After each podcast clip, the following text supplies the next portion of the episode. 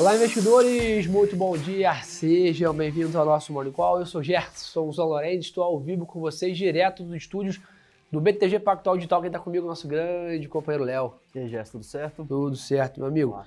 Pessoal, vamos lá. Terminamos o mês de novembro, quinto mês consecutivo de queda né, das ações aqui no Brasil, consolidando essa tendência de queda aqui, né? Quem consegue ver o gráfico aí, você vê claramente no último topo aqui, uma tendência clara de queda, ainda refletindo toda aquela questão política, etc. Mas vamos ao que interessa, falar de dezembro. Léo, começamos dezembro.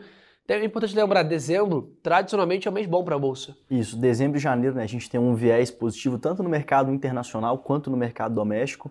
É, você costuma ter uma agenda um pouco mais Perfeito. esvaziada, você costuma também ter uma recomposição de portfólios né, de grandes investidores, então o cara começando o ano, fechando a performance de dezembro e construindo de janeiro é, já para o próximo ano, então isso aí acaba trazendo um viés positivo, né, mais de compra e menos de venda. Né? É isso, e já começa nesse ritmo, então dezembro, primeiro pregão de dezembro hoje, mercados lá fora em forte alta, tá? S&P, Dow Jones, Nasdaq, Eurostox também na Europa subindo mais de 1,5%, ou seja, risk on. Destaque também para é, o mercado de commodities, petróleo chega a subir 5% de alta no mercado internacional e, claro, né, metais em Londres e minério de ferro também vão nessa é, a reboque nisso. Léo, ficar de olho no que hoje? Paul, eu volto a falar na câmera é, hoje meio-dia, né? Não, isso aí tem que ficar super de olho, porque ontem é, ele deu uma declaração que assim, a gente não esperava essa, essa, esse tom, pelo menos agora, né? Ele sinalizou de que provavelmente o FONC, o Comitê de Política Monetária do Banco Central Norte-Americano, vai abandonar o conceito de que a inflação ela tem um componente de transitoriedade importante vai mais realmente colocar que a inflação tem um processo persistente e com isso vai discutir com mais força, né, fazer uma discussão mais efusiva em prol de acelerar o taper, né, a redução da política de compra, que hoje é de 15 bilhões por mês, você retira 15 bilhões daquela conta de adicionar 120 todo mês, isso aí faria mais ou menos que terminasse no meio do ano, provavelmente vai terminar um pouco antes. E aí se termina o taper antes, Boa. o juro sobe antes, né? É, ele comentou, né? Ele está na hora de tirar a palavra temporário e colocar como permanente, talvez, essa questão da inflação. Ou seja, é basicamente assumindo que a inflação está enraizada ali dentro da economia né, americana e por isso prescreve um remédio dentro do mercado de, de juros, né, Léo? Não, perfeito. Assim, quando a gente olha a inflação core, né, que exclui alguns bens voláteis, a gente percebe que realmente essa tese de que é transitório cada vez menos ela fica forte, né? Então, acho que assim, é, o que surpreendeu foi a comunicação, né? Foi uma mudança bem forte de comunicação. O Paulo tem uma tradição de fazer uma, uma mudança mais suave, o que é muito importante para a expectativa de política monetária. O que surpreendeu foi isso, mas o que está no corpo da fala dele já estava na cabeça de grande parte do mercado. Show. Além disso, aí, pessoal, ficar de olho. Temos aí PMI Industrial de novembro, né, às 11h45 da manhã, daqui a pouquinho, e às 4 da tarde, Fed divulgando o livro bege. Né? Então temos uma agenda cheia hoje no mercado internacional, mas sem dúvida ventos muito positivos aí vindo do mercado global. Aí, Léo, importante, Hoje começa a reunião da OPEP. Não, muito importante. A gente teve ontem né, dados até da, da API sobre estoques de petróleo nos Estados Unidos. O dado veio de, de queda de mais ou menos 750 mil barris dos estoques. É, naquela toada também da conversa de liberação de reservas emergenciais, China, Estados Unidos, Índia, alguns outros países. Boa. É, nessa toada você tem essa discussão e a discussão também da é, Omicron, né, também dentro do conjunto de variáveis que a OPEP vai, vai olhar para poder tomar a sua decisão. O mercado está bem apreensivo com essa reunião, tá? Aproveitando para falar um pouquinho de Omicron com vocês, pessoal, basicamente ainda há pouquíssimos dados concretos para tomar alguma decisão. Né? A Moderna falou que tinha dúvida sobre a eficácia da vacina, a Pfizer falou que ela é eficaz, mas ou seja, a amostra de estudo é tão pequena ainda, né, Léo, que não dá para tirar nenhuma conclusão. Que o mercado ficou ontem era com incerteza sobre isso, hoje já começa a assimilar um pouco mais o risco. Né? A gente está comentando aqui hoje, né?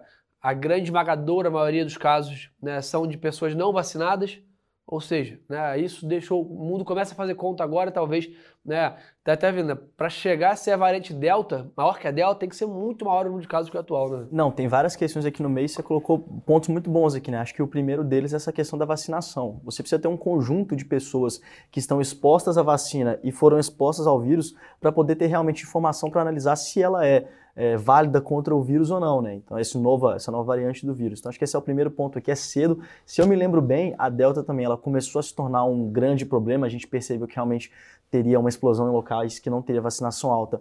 Um mês e meio depois que surgiu, o pessoal começou a olhar mais no detalhe, então ainda é muito cedo, né? E aqui tem até outro ponto.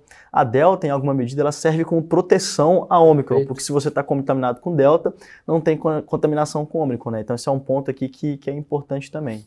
Boa, show de bola. Bitcoin não se mexe hoje, tá 0 a 0 aí, 57 mil dólares aí, mercado de cripto de lado é, hoje no mercado lá fora, pessoal. Valeu, vamos falar de Brasil um pouco? Vamos lá. Vamos lá. Ontem, no meio dessa, desse turbilhão do mercado global, aí meio que passou né, batido, o mercado comentou até pouco sobre isso, mas a PEC explicatórios avançou na CCJ e deve ser votada hoje no Senado, né? Exato. Assim, o game da, da PEC Precatórios ele está bem intenso, né? Porque, por um lado, teve aprovação na CCJ, por outro, não foi uma votação tão expressiva quanto se esperava, né? Mercado, Verdade. a gente fazia uma continha de mais ou menos 19 senadores favoráveis, vieram 16 senadores, então já foi um, um ponto de alerta. E a discussão hoje fica por conta de fracionar a PEC, né? Fazer algumas fatias passar uma parte e ser promulgada diretamente e outra parte voltar para a Câmara. Acho que esse é o principal ponto de discussão para poder construir o consenso para aprovação hoje. Mas acho que hoje especificamente, a gente vai ter bastante definição sobre isso. Boa, só que, pessoal, antes de votar isso no Senado, tá, tem que passar a sabatina do André Mendonça, que é o, o é. na CCJ, que é o indicado ao STF do presidente Bolsonaro, né? Não, isso aí é um ponto que tem trazido bastante atenção no Senado, né? Porque parte dos senadores estavam é, pressionando o presidente da CCJ, o senador Davi Alcolumbre, para poder fazer a apreciação do nome. Demorou bastante. É, o decano Marco Aurélio se aposentou no dia 12 de julho então, logo em seguida, a gente teve a indicação e, e, não foi apreciado ainda. Não é usual ter essa demora toda. E por enquanto, pelo que, enfim, as contas que a gente vê aqui, analisando um pouco o Senado, tem mais ou menos só 29 senadores com certeza favoráveis ao nome do André Mendonça. Precisa de 41. E lembrando, né, não é usual você não aprovar um nome de indicação do STF do presidente. Então, assim, tá realmente, é, pelo, menos, pelo menos interessante essa negociação.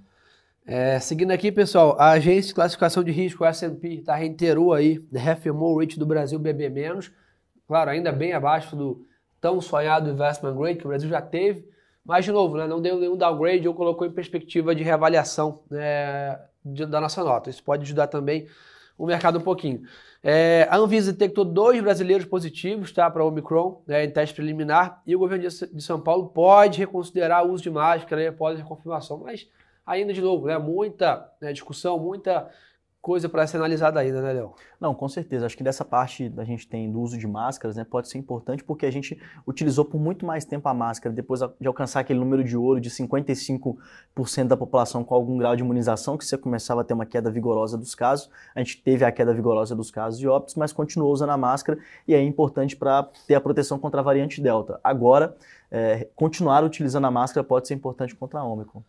Boa, número de casos aqui do Brasil de morte segue lá embaixo, tá? O Brasil segue ainda super bem na vacinação, inclusive, né? Parte da população já está indo para a terceira dose, Sim. Né, dose de reforço, como está sendo né, é chamada. E acho que isso é o mais importante de tudo, né? Olhando o que aconteceu na Europa, olhando o que aconteceu na África, a gente consegue perceber cada vez mais o quanto que a vacina é importante, né, Léo? Eu acho que o Brasil está aí com segunda, terceira dose, com 80, 90% da população adulta vacinada. É um, um ótimo escudo para enfrentar qualquer variante que venha, né? Não, perfeito. Se você pega por faixa etária ali, por exemplo, a gente já tem com terceira dose mais de 55% das pessoas com mais de 80 anos vacinadas. Né? Então, assim, muito importante. Essa dose de reforço é mais importante para a faixa etária mais avançada. A gente está indo muito bem nesse processo. É, enfim, analisando os países com grandes populações ali, densidade demográfica alta também, a gente vem com um número bem positivo, né? É o que a gente fala, começamos mal na corrida, mas é quando a gente acelerou foi realmente com um pace muito forte.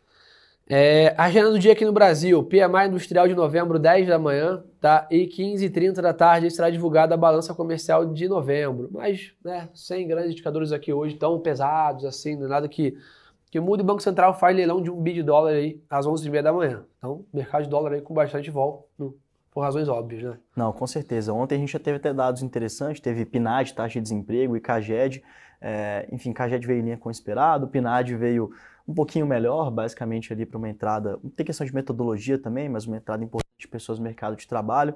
É, mas enfim, hoje realmente não tem nada que mexa tanto o mercado quanto a agenda política que vai tomar o protagonismo. Vamos lá, na parte corporativa, a Petrobras concluiu a venda da refinaria é, Landulfo Alves, tá? Por, para o fundo Muda Bala por 1,8 bi de dólares, tá? Suzano anunciou a cliente da Ásia que vai aumentar o preço da celulose em 20 dólares a tonelada. Primeiro aumento da companhia em seis meses, o que normalmente é bem bom para o preço da ação aqui, quando a, né, a empresa consegue repassar esse aumento de preços é, para os clientes. JBS concluiu a emissão do CRA é, verde de 1,1 bi e a CCR aprovou a emissão de 2,3 bi em notas promissórias. Então, até falei isso no Morning Call ontem, né, Léo? Acho que dezembro é um mês tradicionalmente muito parado no mercado de capitais, né? IPOs, M&As e até a parte de dívidas e tal, se reduz a 90% o volume. Então acho que a gente não tem noticiado tanto aqui isso, porque realmente o mercado entra em modo freeze, né?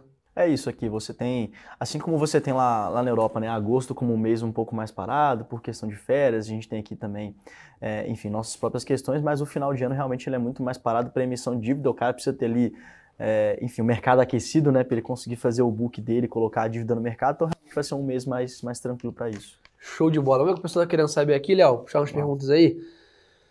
É...